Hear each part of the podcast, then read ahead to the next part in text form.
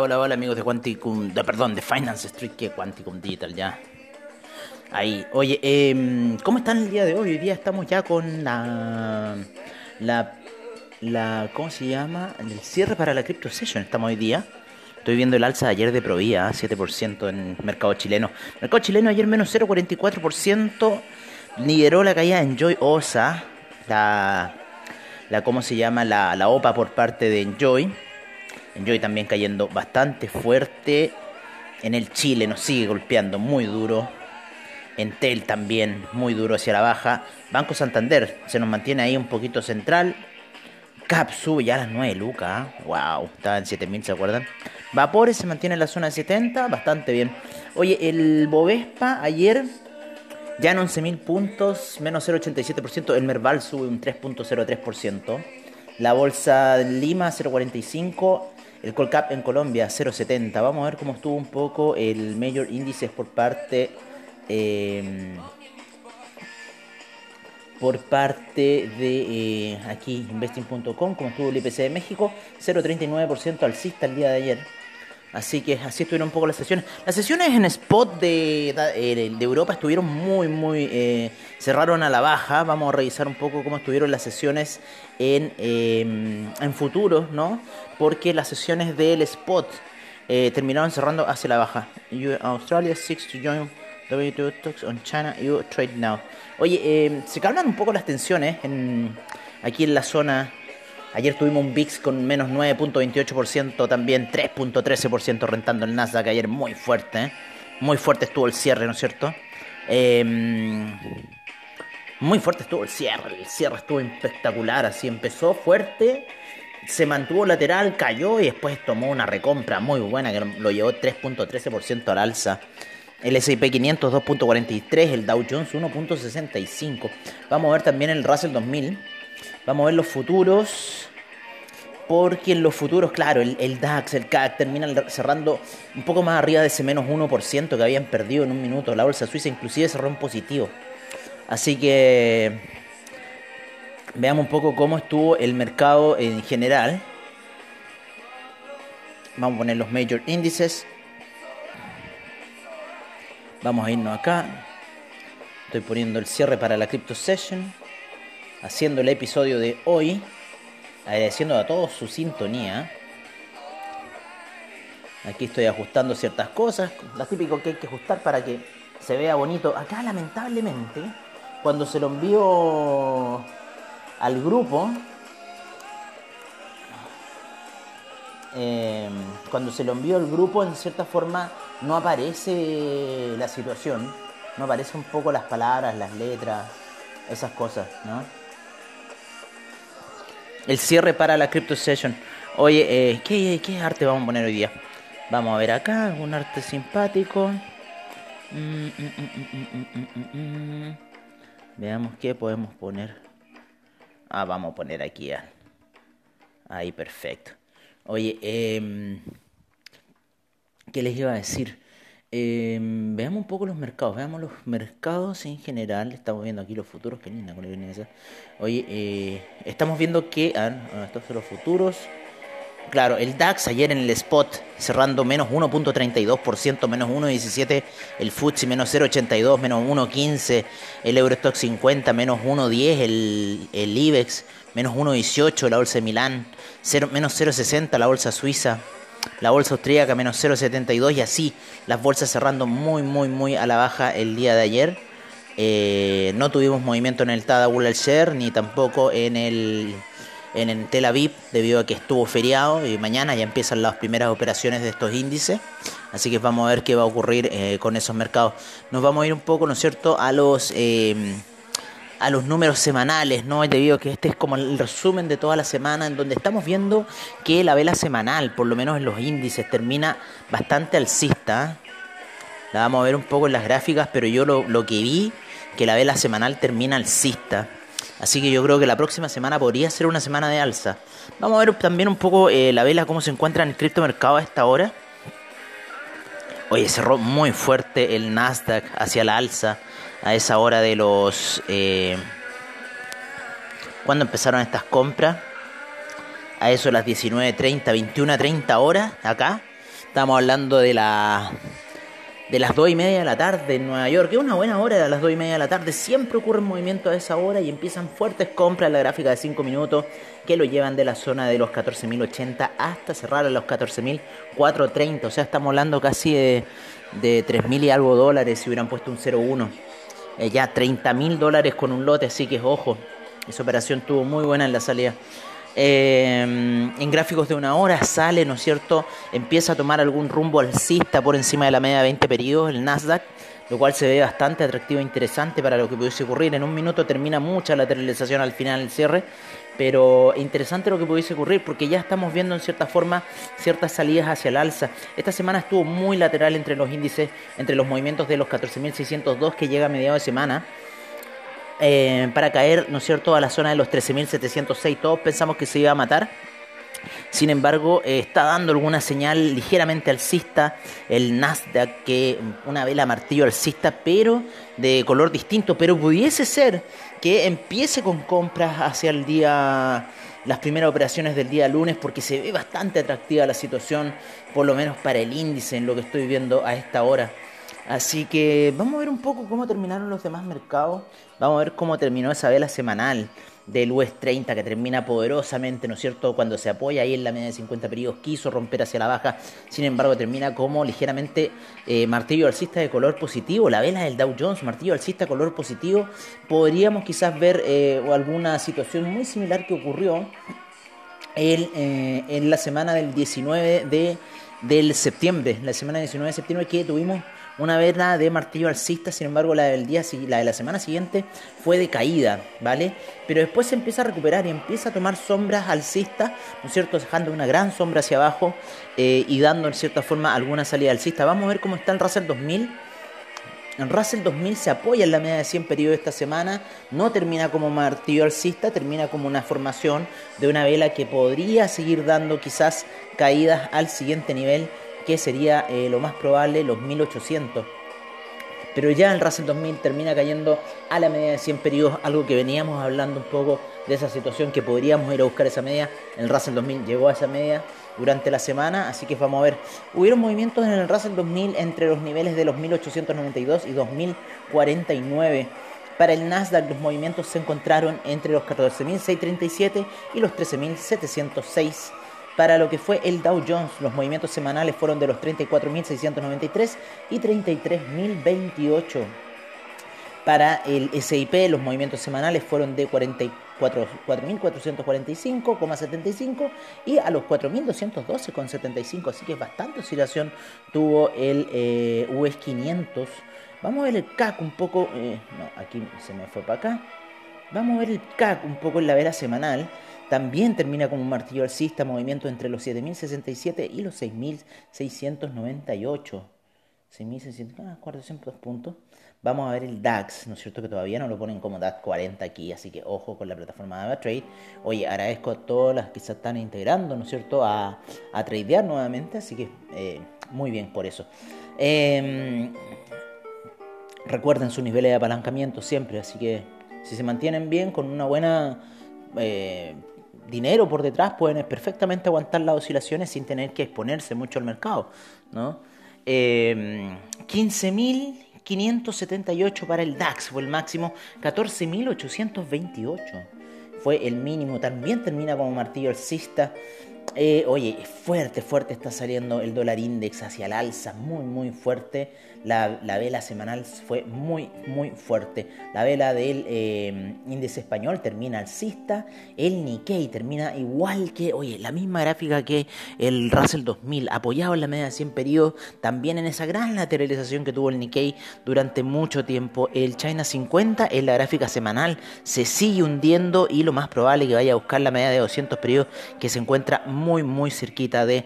Así que estamos viendo un poco los movimientos. Eh, vamos a ver cómo está el índice hindú. El índice hindú también termina con una vela, no martillo. Sin embargo, como queriendo seguir caer, eh, dar algunas caídas más, por lo menos hasta la media de 50 periodos, a los niveles de 16.382 para el Nifty. Oye, eh, así que bueno, así está un poco la, semana, así está un poco los movimientos que se han generado durante la semana en los distintos índices.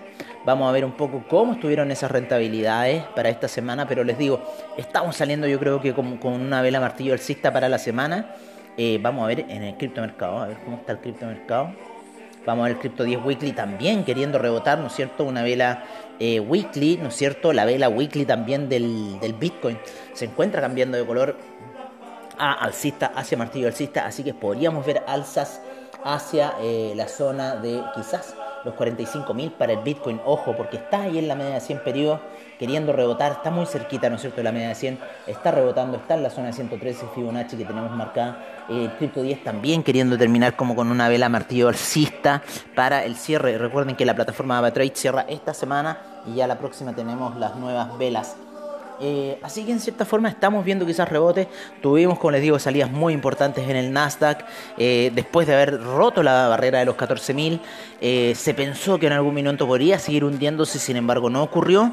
Y vamos a ver lo que va a ocurrir con el inicio de semana, pero estuvo muy poderoso el cierre, hubieron muy buenos resultados, especialmente por parte de Apple y ya la próxima semana también se nos aproximan nuevas entregas de resultados, así que vamos a seguir viendo todavía información. Estamos ya cerrando este mes y vamos a estar viendo más información para lo que venga del mercado ya pronto. Oye, vamos a ver un poco eh, cómo está ese calendario, ese calendario de Earnings Calendar, ¿no es cierto? Cómo se vino ayer.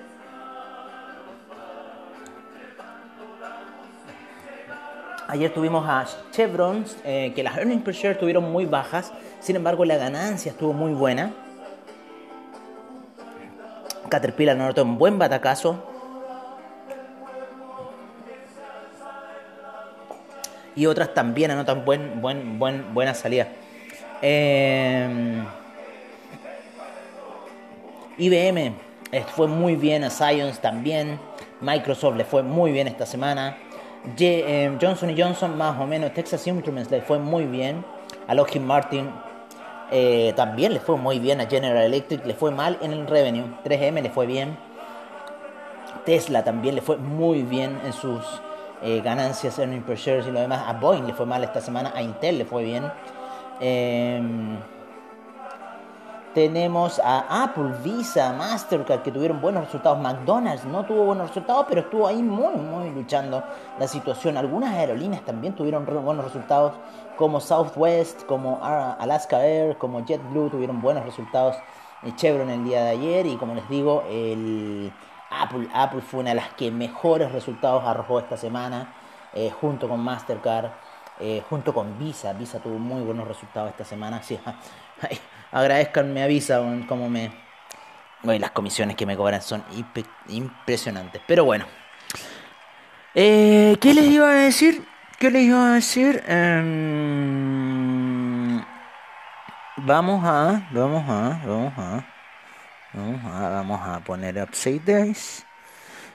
Vamos a poner un sonido que necesitamos poner.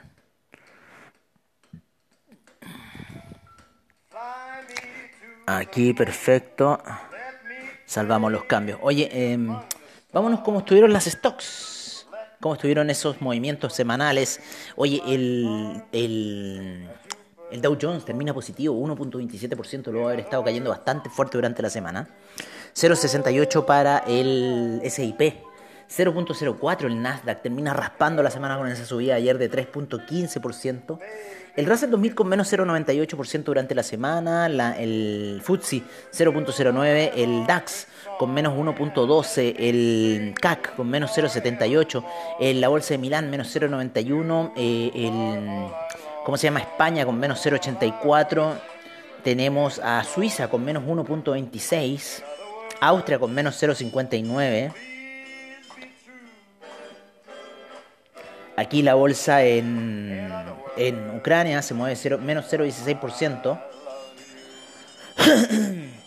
El Eurostock 50 con menos 1.40% de retroceso para esta semana. La bolsa de Estonia cae menos 1.22. En Latinoamérica tenemos eh, el Bovespa con un 2.72% de avance, IPC de México menos 1.82, el índice en Lima menos 3.34, el Merval 5.56, el Colcap 0.41, el ICPA retrocede menos 2.23. Eh, el Nikkei menos 2.94, el Shanghai menos 4.57, hubieron fuertes caídas en, en Asia. El China 50 menos 4.47. La bolsa en Tel Aviv menos 4.37. El índice en Hong Kong menos 5.67. Em, vamos a ver el Tadawula Share que está por aquí. El VIX japonés se movió 14.76% de alza.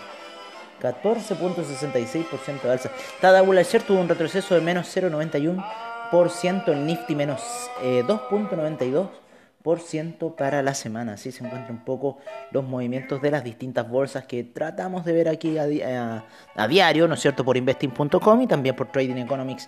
Nos vamos con los commodities a esta hora de la mañana para ver cómo estuvieron esos avances. Termina el petróleo, el BTI en 87,29 en la zona alta, ¿no es cierto? Marcando todavía ese doble techo que tenemos ahí muy fuerte con respecto hasta hace unos meses atrás, por, por ahí, por noviembre, octubre 87,29 tenemos al BTI, 22.53% en la semana, en 89,80 llegó a los 90 el Brent por las tensiones geopolíticas que se han creado y todo lo demás, 2.17% el gas, que está muy en disputa aquí en esta zona de Ucrania, 16.93% en la semana. Ayer sufre una alza de 9.50% la gasolina, 4.43% en la semana, 3.50% el petróleo para calefacción, el carbón 0.73%, el etanol menos 0.92, 0.36 la nafta, 0.41 el propano, el uranio menos 2.07, 0.29 el metanol, menos 16.86, perdón, 16.86 el TTF gas y 16.87 el UK gas,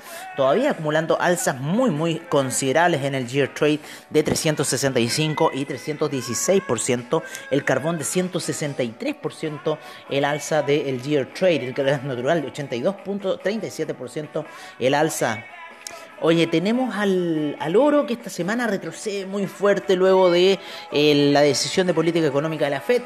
Retrocede un menos 2.28%, estuvo escalando los 1800, quiso ir a niveles más altos, sin embargo retrocede por debajo de la zona de 1800 con un menos 2.28%. En 1791 termina cerrando la semana 22,44 para la plata con menos 7.39%. Una vela muy poderosa bajista de semanal La Plata, el cobre con 4,31 con menos 4.73%. También fuerte retroceso para el cobre. Sin embargo, todavía se mantiene por sobre la zona de los 5.000. El acero subiendo muy fuerte, 6.49%. El alza de CAP se ve absolutamente justificada. El hierro, 1.88%. El litio 2.51% acumulando un alza en el year trade de 488%, sigue subiendo el litio como loco, menos 2.11% el platino para la semana se ubica por sobre los 1000. Nos vamos con el bitumen que retrocede un menos 4, menos 0.45%, el cobalto menos 1.39%, el aluminio menos 1.38% de alza, menos 3.68% de caída para el tin, el zinc menos 0.70%, el níquel menos 5.33%. El paladio sube muy fuerte, un 12.79% eh, durante la semana. El rodio con 1.20%, el neodymium con 1.58%, el hierro el 62%, 1.02%, el, ga, el manganesium cae menos 4.35%, los cerdos suben muy fuerte 2.12% y el y los pollos, en cierta forma, los cerdos de pollo, ¿no es cierto? Estamos hablando de ganado, menos 2.02% de caída para esta semana. Tenemos en lo que es el CRB Index alzas de un 1.14%, el LME Index con un menos 1.82%, el índice de energía nuclear menos 1,27, el de energía solar con menos 11.79%, fuerte la caída del índice de energía solar. Los permisos de carbono de la Unión Europea siguen subiendo un 6% durante la semana, menos 3.87% el índice de energía eólica. Por otro lado tenemos en los de agricultura la soya con 4% de alza, 0,93 el trigo menos 10.39% la lumbre, 5.75 la aceite de palma, Tenemos la leche con 0,35%, el jugo de naranja con menos 0,06%, se mantiene bastante alto, ayer tuvo un retroceso fuerte de menos 2,88%, luego de estar llegando a la zona de los 160. Tenemos al café con menos 3.08%. Sigue cayendo el café, ¿no es cierto? Estamos viendo caídas en el café bastante eh, importantes, ¿no?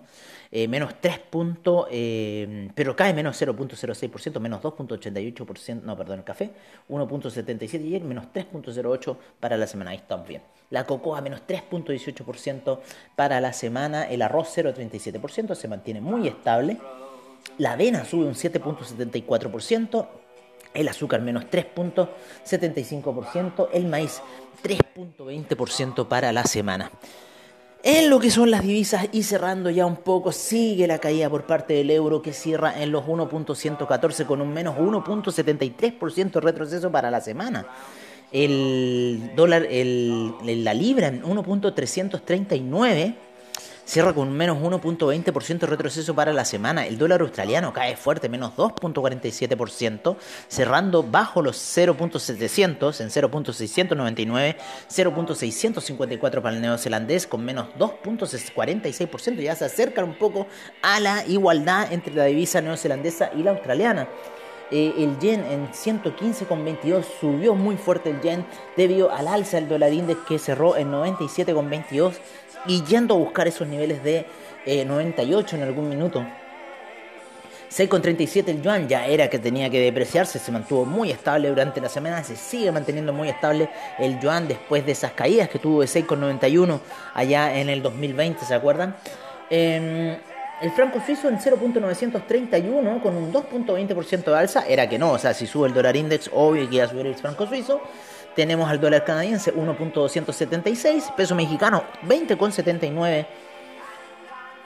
Por otra parte tenemos al rublo que cierra a la baja, menos mal, en 77,82, estuvo en niveles de 78 subiendo muy fuerte debido a las tensiones geopolíticas. Pero ¿qué tensiones geopolíticas? Yo creo que las tensiones de eh, netamente los noticieros que andan haciendo paranoia en todo lo que está pasando y anda creando paranoia en toda la gente, que me tengo que arrancar, que me tengo que ir. Ya el cobarde de el innombrable, el diablo, el demonio, ¿ah? ya se fue aquí, ya está en, en ¿cómo se llama? En Finlandia, así que te deseo suerte y ahí te va a ver cómo te va a doler la billetera. Oye, eh, ¿qué más? ¿Qué más? ¿Qué más? ¿Qué más?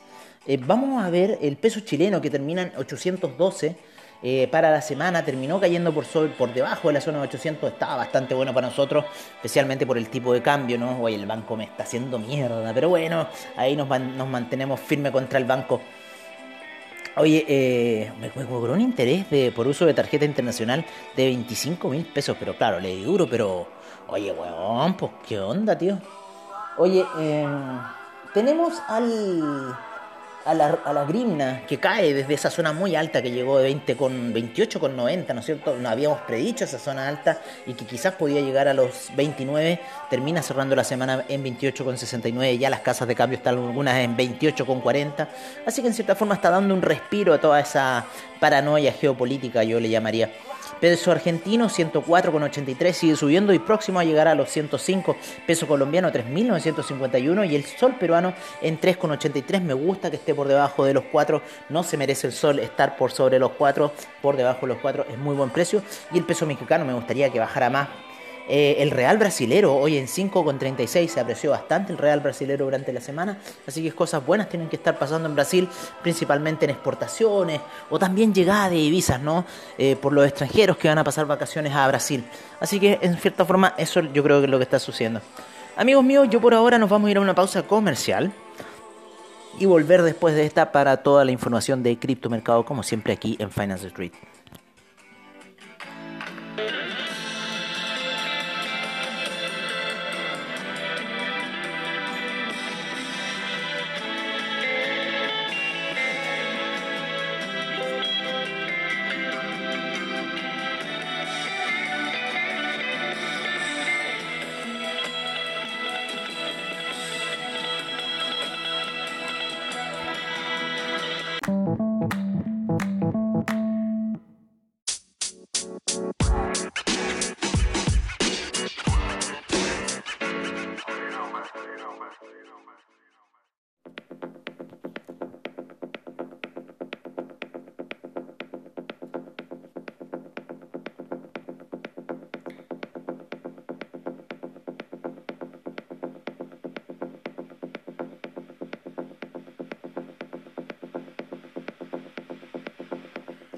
Hola, hola, hola amigos de Finance Street, ¿cómo están?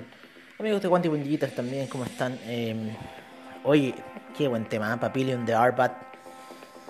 Temazo, temazo del tecno. Oye, estamos viendo lo que yo estoy viendo. Y sinceramente lo que yo estoy viendo es que eh, salimos, ¿no es cierto?, de martillo alcista el día lunes. Eh, tuvimos martes ahí ligeramente el miércoles una alza que nos llevó a puntos bastante álgidos para el jueves estar ahí en una baja y ayer ahí saliendo ligeramente.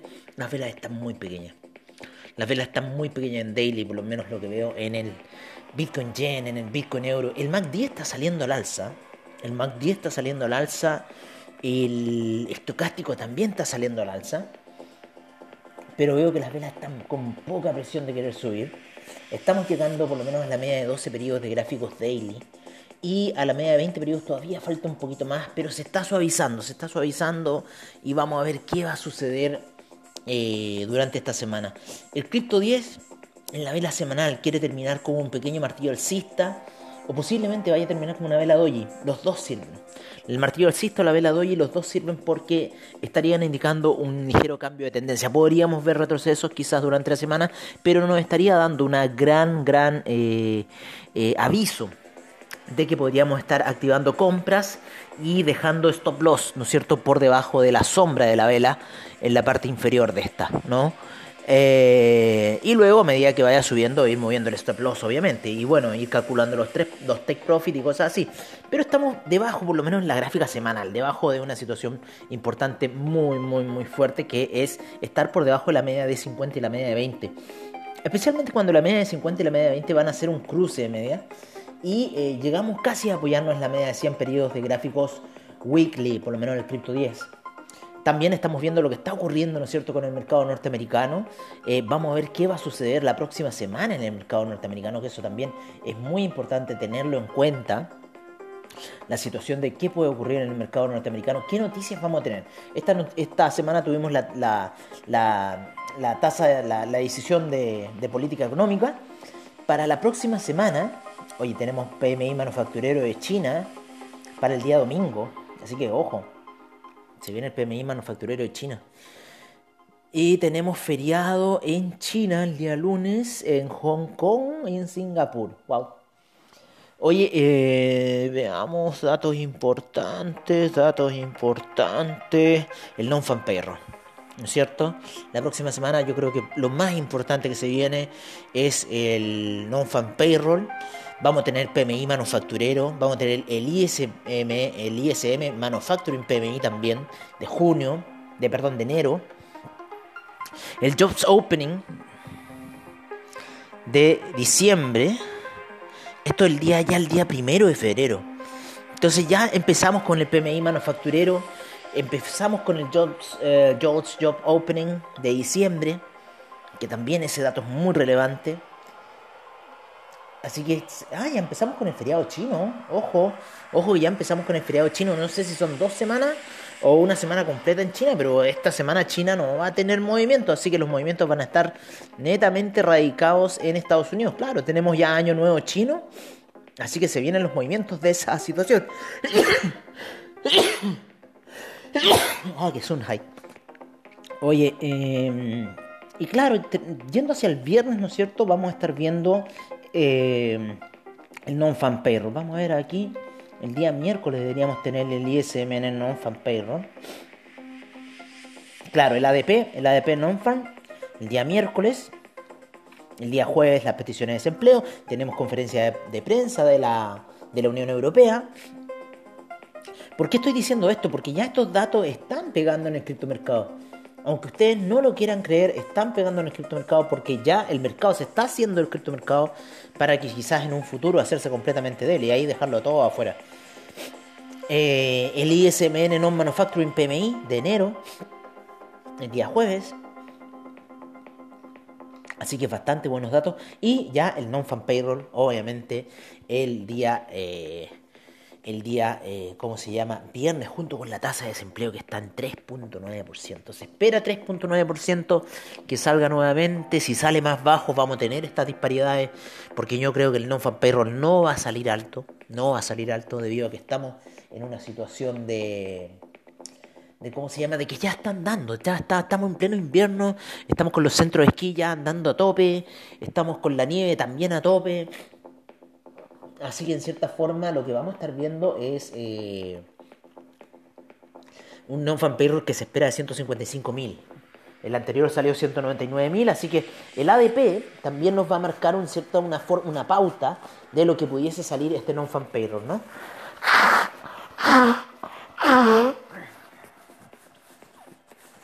Ay, disculpen. De lo que pudiese salir este non-fan payroll. Así que vamos a ver cómo va a ser esta situación, cómo se va a mover en realidad y eh, lo que va a ocurrir para el criptomercado para la semana. Eh, lo que es yo, técnicamente todavía lo veo un poco ahí, llegando a la media de 12 periodos, vamos a ver qué va a hacer el día de hoy. Eh, la presión bajista por parte de estas medias móviles se tiene bastante fuerte. Ya lleva muchos días que lleva haciendo velitas, que quiere subir un, un, MACD, que quiere subir, pero que todavía no cruza el cero, por lo menos en el Bitcoin euro, Bitcoin yen. Todavía no cruza el cero. Oye, este, este Bitcoin yen es más raro que la mierda. De repente me tira el MACD, otras veces no. Así que ojo, ojo con la situación porque porque podríamos tener retroceso. Vamos a ver cómo está el Ethereum a esta hora de la mañana, también llegando a la media de 12 periodos eh, de gráficos daily.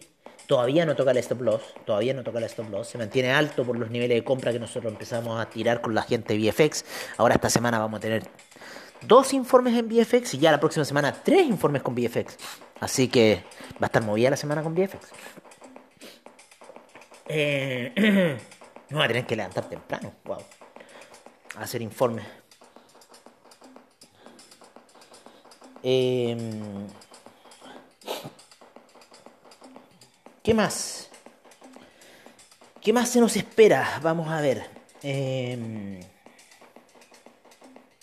vamos a ver. Tenemos todo, todo, todo, todo, todo, ok. Eso aquí. Vamos a ver cómo están un poco los movimientos del mercado, ¿no es cierto? Vamos a ver cómo está ese Ripple. Que siempre me gusta verlo, ustedes saben. El Ripple está muy lateral en una hora. Viene saliendo ese día lunes.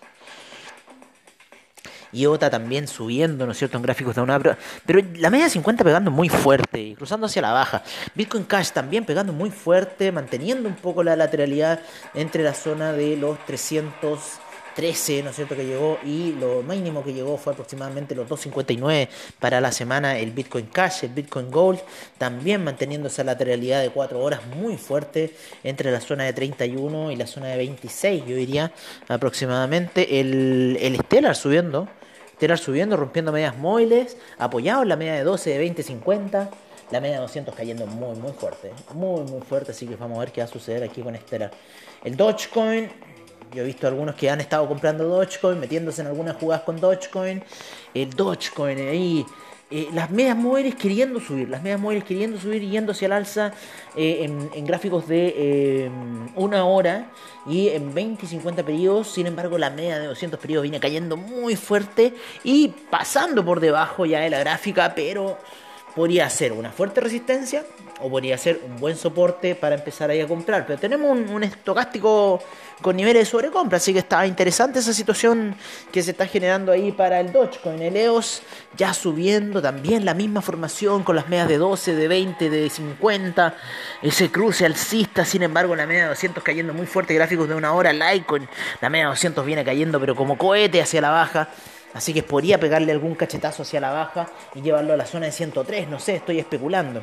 Tuvo alzas importantes el Litecoin durante la semana que lo hicieron llevar hasta niveles de 97 y niveles, y niveles de 116 por la parte alta. Ya se encuentra en 109. El Uniswap llega hasta la media de 50 pedidos, estuvo por debajo de los 10, está en 10,96.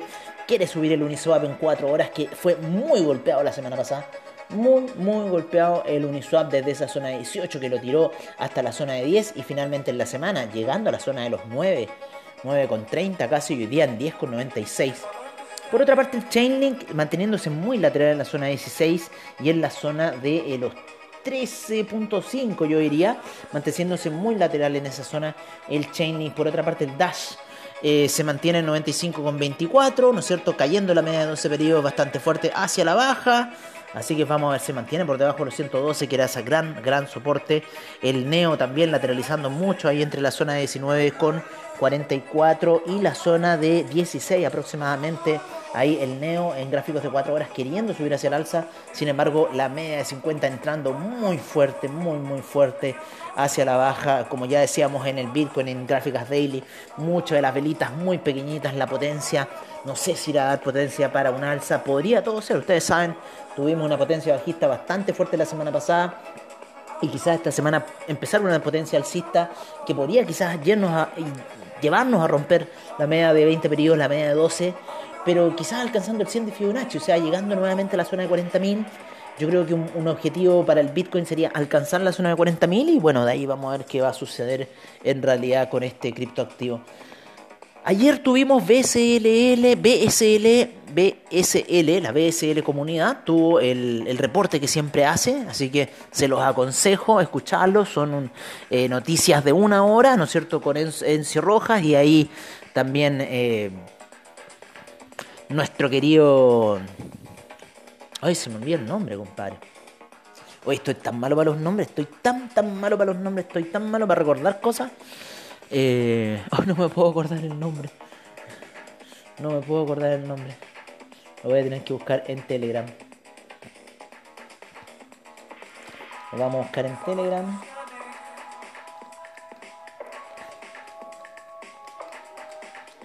¿Cómo se llama nuestro amigo? Cristóbal Pereira. El gran Cristóbal Pereira. Oye, muchas gracias Cristóbal por eh, permitirnos, ¿no es cierto?, eh, tener estos estos podcasts aquí en la BSL Comunidad, permitir publicarlos, ¿no? Es un gran agrado para nosotros eh, que nos pueda dar esta, esta situación. Como les digo, la BSL Comunidad ya lanzó sus eh, podcasts, eh, videos que los pueden ver en YouTube, ¿no es cierto?, sobre el análisis principalmente de las, de las noticias que han ocurrido dentro del criptomercado. Principalmente eso es un poco lo, lo que pasa, lo que se mueve, ¿no? A ver, es que lo borramos. Oye, eh, ¿qué más les puedo decir? ¿Qué más les puedo decir?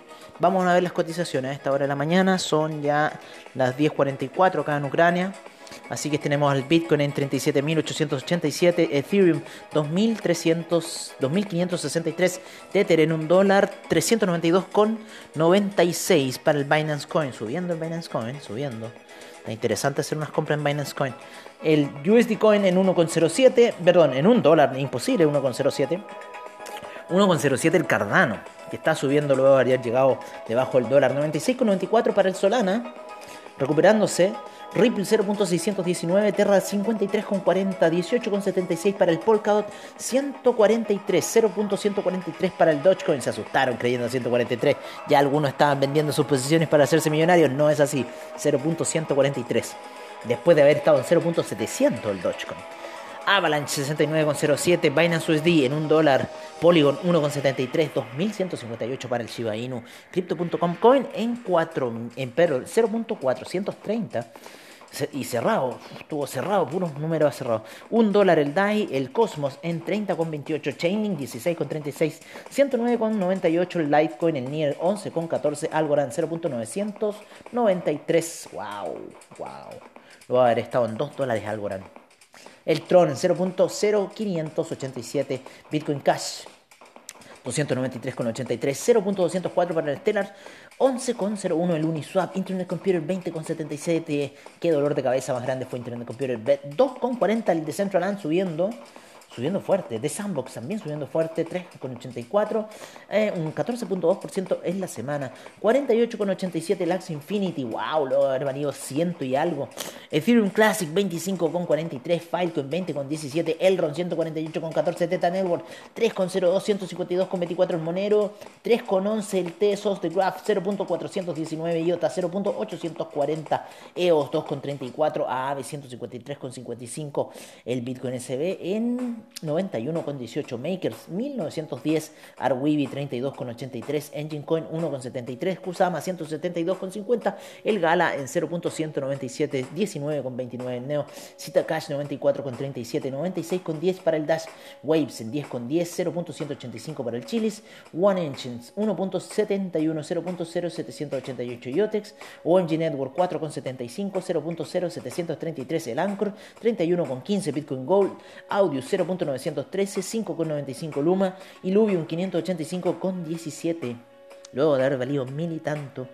SafeMoon en 0.5 eh, por delante y 153, 204% en las últimas 24 horas el SafeMoon. 204% estoy leyendo bien, CoinGecko. 0.913 hunde por debajo del dólar el Bitcoin Diamond y 4.87 el Bitcoin Vault, que se encuentra súper hundido desde los niveles más altos que yo lo vi en el año 2020. Vamos a rezar, vamos a rezar, porque ya no existe. Definitivamente no existe por parte de CoinGecko esta situación, que era muy entretenida para todos nosotros ¿no es cierto? Era muy entretenida para todos nosotros ver los NFT del día de hoy por parte de CoinGecko. Qué malo que ya CoinGecko eliminó esta situación.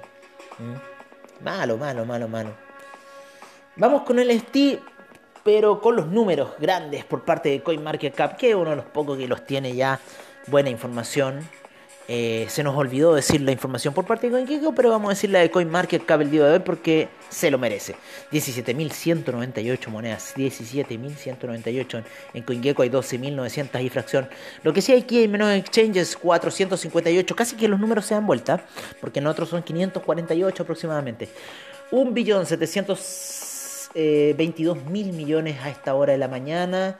No nos dice cuánto ha aumentado el criptomercado en general. 70 por 70 mil millones de volumen transado.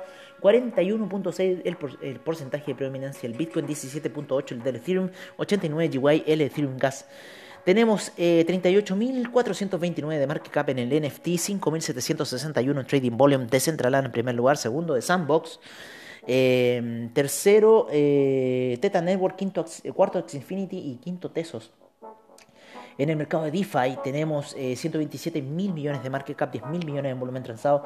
Terra en primer lugar, segundo Avalanche, tercero Rapid Bitcoin, cuarto DAI y el quinto es el Chainlink. Voy a poner un poco acá la estufa. Prendimos aquí la estufa. Eh, en el mundo del metaverso, saben que no sé cómo salir a la calle. yo creo que voy a salir con la chaqueta grande nomás. Oye, la, el centro esquí. 25 mil millones en market cap, 4.124 en volumen transado de Centraland en primer lugar. Segundo de Sandbox, tercero de Teta Network, cuarto Artix Infinity, tercer y quinto Engine Coin. En el Polkadot Ecosystem tenemos 34.776 millones de market cap, 2.399 en volumen transado. Polkadot en primer lugar, segundo Chain, tercero Kusama, cuarto Company, quinto Anchor. Binance Smart Chain Ecosystem, 755 mil millones de market cap. ¿Cómo ha caído este market cap? 79 mil millones en volumen transado. Primero Ethereum, segundo Tether, tercero Binance Coin. Em, cuarto el USD Coin y quinto el Cardano. En el Solana Ecosystem tenemos 144 mil millones de market cap, 54 mil millones en volumen transado, Tether en primer lugar, segundo Solana, tercero Terra, cuarto Chainlink, quinto de Graph. En el Avalanche Ecosystem tenemos 119 mil millones de market cap, 50 mil millones en volumen transado.